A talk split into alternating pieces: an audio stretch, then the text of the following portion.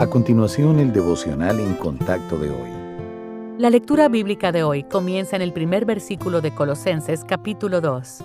Porque quiero que sepáis cuán gran lucha sostengo por vosotros y por los que están en la Odisea, y por todos los que nunca han visto mi rostro, para que sean consolados sus corazones, unidos en amor, hasta alcanzar todas las riquezas de pleno entendimiento, a fin de conocer el misterio de Dios el Padre y de Cristo en quien están escondidos todos los tesoros de la sabiduría y del conocimiento.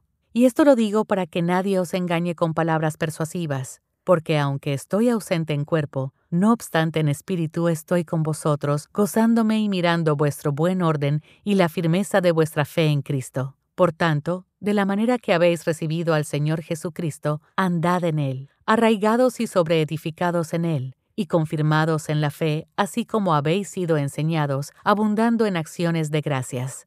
Mirad que nadie os engañe por medio de filosofías y huecas sutilezas, según las tradiciones de los hombres, conforme a los rudimentos del mundo, y no según Cristo.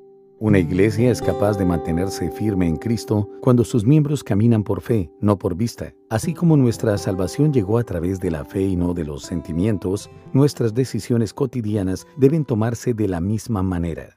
El mundo aplaude la seguridad en uno mismo y la independencia, y se basa en lo que somos capaces de ver. Pero la Biblia revela la insensatez de depender solo de nuestras circunstancias o de otras personas. Por el contrario, nuestra confianza debe estar puesta en Jesucristo y debemos depender de Él.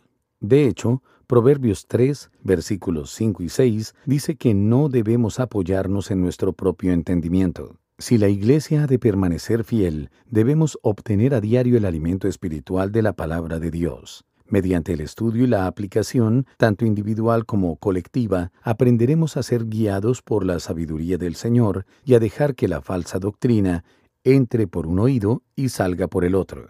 Un cuerpo de creyentes mancomunado en amor, unidad y fe en Cristo se mantendrá firme. ¿Esto lo describe a usted y a su iglesia? Tome un momento para orar por una fiel comunión entre los creyentes y por un fundamento de fe sólida.